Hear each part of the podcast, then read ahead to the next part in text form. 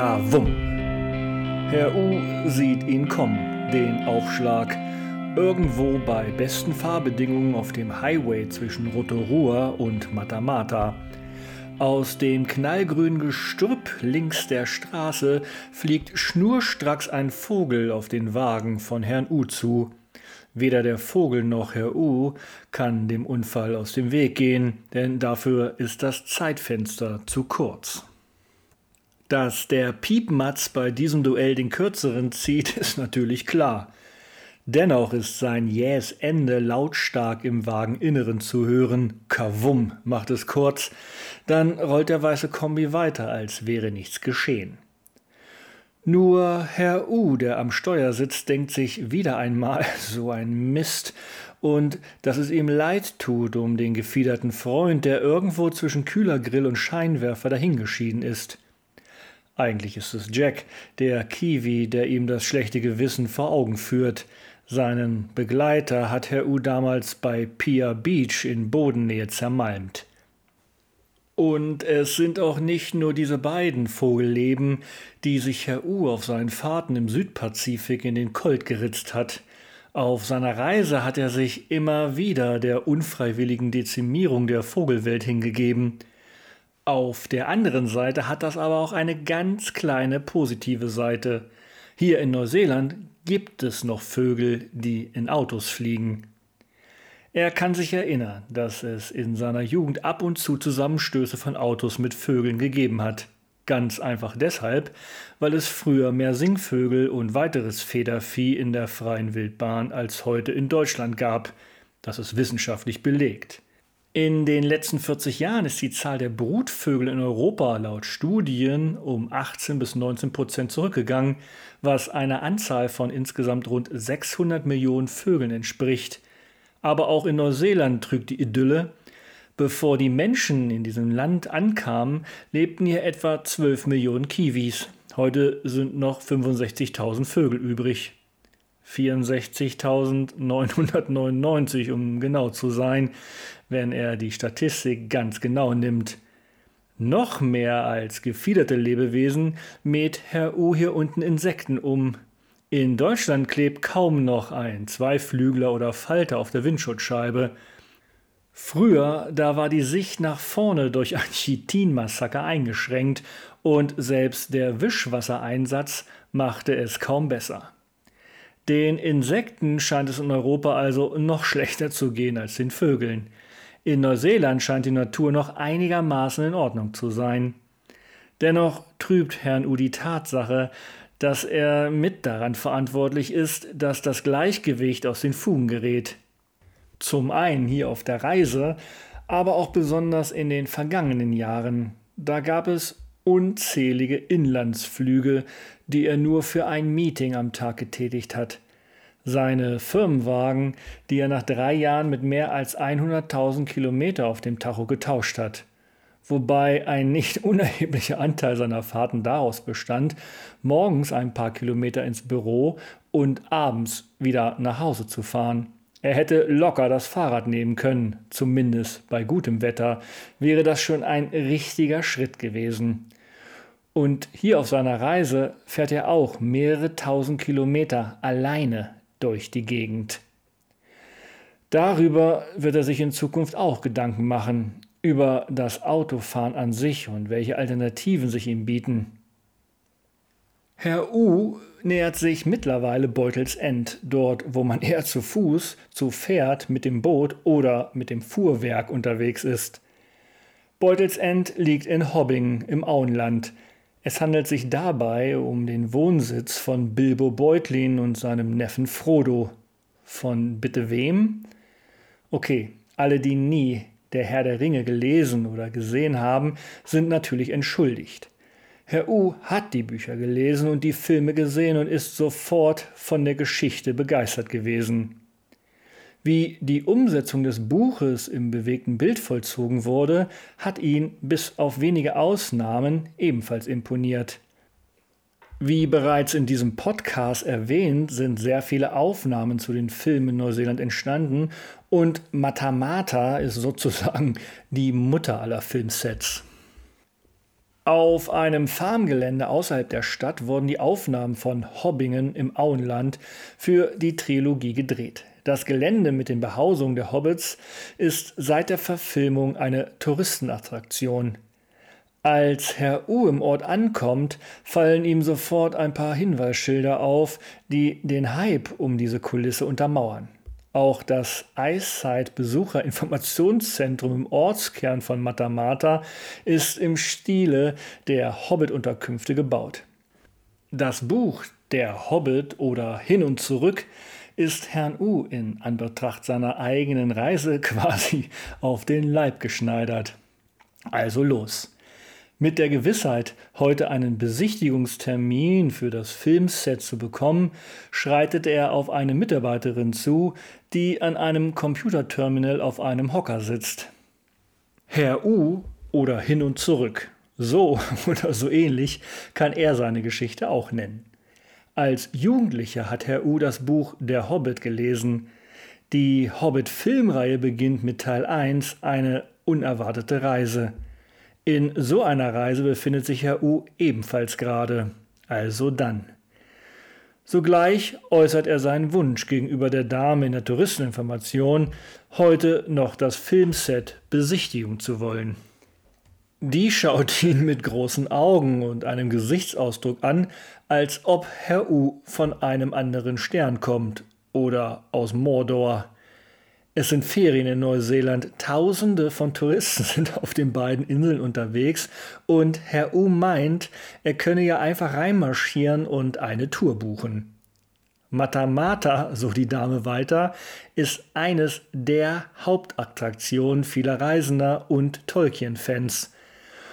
Und da man nicht einfach nach Beutelsend reinspazieren kann, wie Gandalf der Zauberer, sind zeitlich geplante Touren vorab zu reservieren. In den nächsten Tagen sagt aber immer wieder jemand ab, sodass Herr U auf eine Warteliste kann und zeitnah informiert wird, wenn der Platz für ihn frei wird. So hat sich das Herr U aber nun nicht vorgestellt. Heute, so die Dame weiter, geht sowieso nichts mehr. Herr U kann auf die Liste der Nachrücker für die Touren, die morgen ab 9.30 Uhr stattfinden. Ob das klappt, ist nicht sicher. Er soll auf Abruf bereit sein. Drei Tage vor Verlassen von Neuseeland auf Abruf. Das ist jetzt nicht die beste Lösung für Herrn U, der ja auch noch nach Coromandel möchte und dort bereits einen Campingplatz reserviert hat welcher natürlich auch wieder storniert werden kann. Gnadenloser erweist sich dagegen der Termin der Abgabe seines Fahrzeugs bei Chili Rentals in Auckland. Der Termin ist nun wirklich fix. Herr U lässt sich dennoch auf die Warteliste setzen und während er die Eyesight Touristeninformation wieder verlässt, überlegt er sich eine Alternative. Herr U ist ja nicht doof und so macht er sich direkt auf zum Hobbingen Filmset, um vor Ort nachzuverhandeln. Der dortige Parkplatz ist gut gefüllt und überall wuseln Menschen herum. Einige sind beladen mit Merchandising-Produkten, andere warten in der Sonne auf die Busse, die sie zum Hobbitdorf kutschieren. Herr U betritt den Raum mit dem Ticketschalter. Gleich am Anfang empfängt ihn das Schild, das im Film an Bilbos Gartenpforte hängt. No admittance except party business.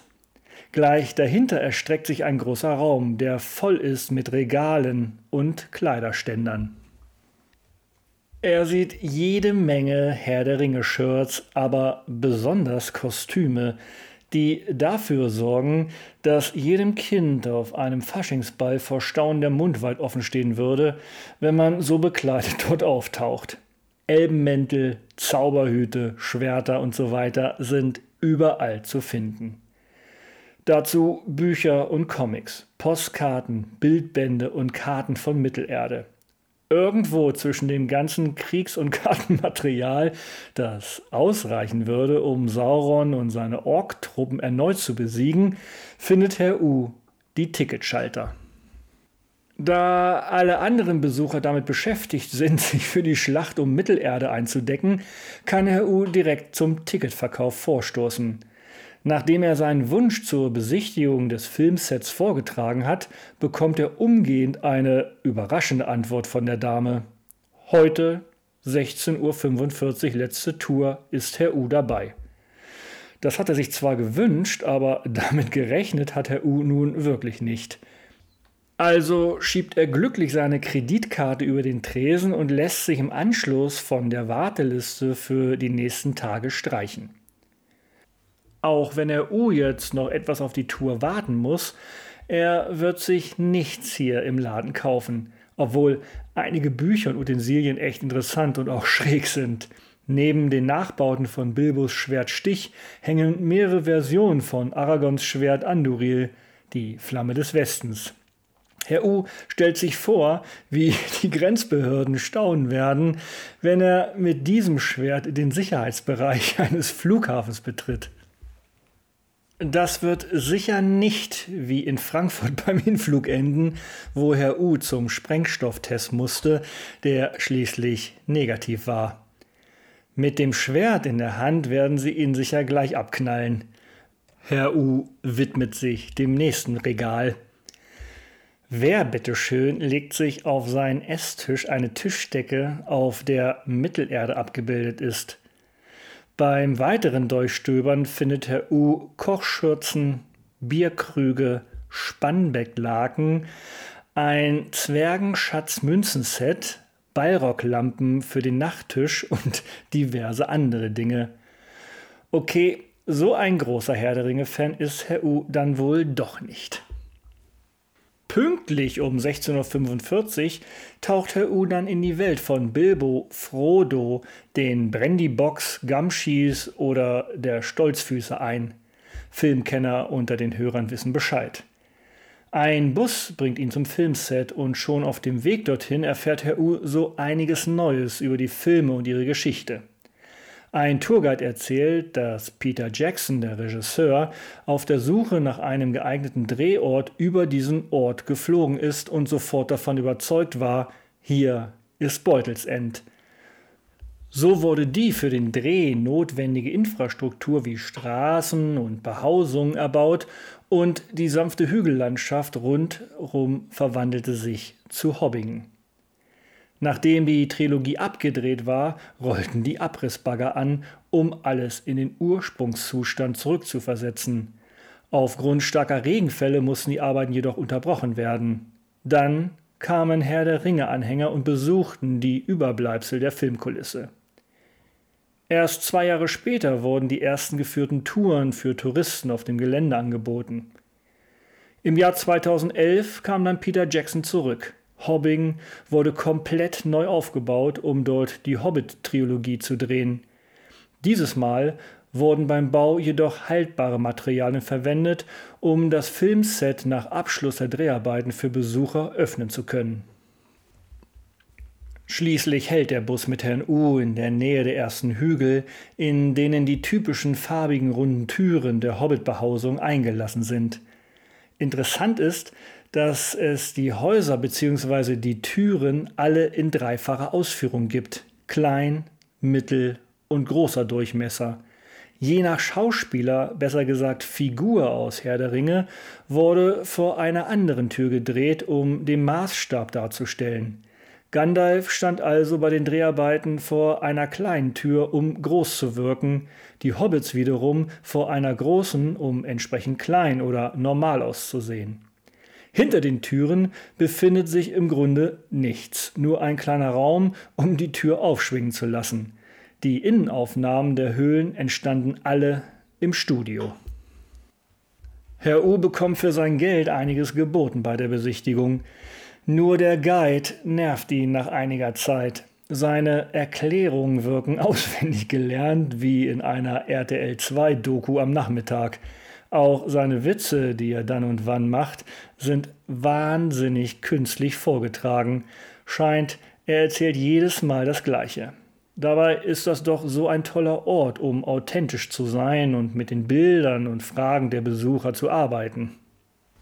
Für Herrn U werden die insgesamt 90 Minuten der Besichtigung, wenn das so weitergeht, anstrengend und daher lässt er sich zurückfallen, um dem monotonen Geplapper des Guides aus dem Wege zu gehen. Auch ohne die Erklärung wirkt der Ort auf Herrn U. Und als er schließlich vor Bilbos Haus mit dem Schild an der Gartenpforte steht, ist er mitten im Film angekommen. Herr U überquert danach die kleine steinerne Brücke mit der Wassermühle aus dem Film und auf einmal befindet er sich vor dem Gasthaus, in dem die Hobbits ihr Bier trinken. Das Gasthaus ist heute wirklich eines, inklusive Merchandising, versteht sich. Die 90 Minuten vergehen wie im Fluge und noch einmal geht es vorbei an Blumenbeeten, Gemüsegärten und einem Teich zurück zum Bus. Es ist bereits nach 18 Uhr und Herr U muss noch einige Kilometer zu seinem gebuchten Campingplatz fahren, bevor es morgen nach Coromandel geht. Auf seiner Fahrt und den nicht wenigen Kilometern zu seiner Schlafstätte muss Herr U wieder an den ersten Teil der Hobbit-Verfilmung denken. Der heißt, wie bereits erwähnt, eine unerwartete Reise. Und auch Herr U hatte mal eine solche unerwartete Reise, nämlich an den Gardasee, die ihm jetzt in den Kopf schießt. Mitte der 2000er Jahre liegt Herr U an einem Freitagabend in München nichtsahnend auf dem Sofa. Seine Freundin telefoniert, während er auf dem Fernseher herumseppt.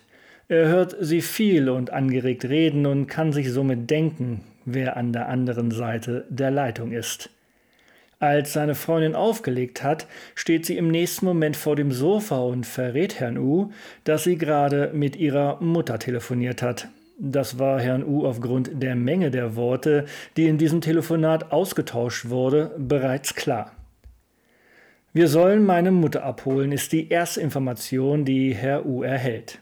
Der schaut kurz fragend, weil er sich sicher ist, dass die Eltern seiner Freundin gerade in Italien Urlaub machen. Skeptisch schauend geht Herr U der Sache auf den Grund und erhält im Gegenzug den Abmarschbefehl für morgen früh Richtung Brenner. Widerstand zwecklos. Ihre Eltern sind mit zwei Fahrzeugen nach Italien gefahren. Er mit dem Motorrad, um dort individuelle Ausflüge zu machen.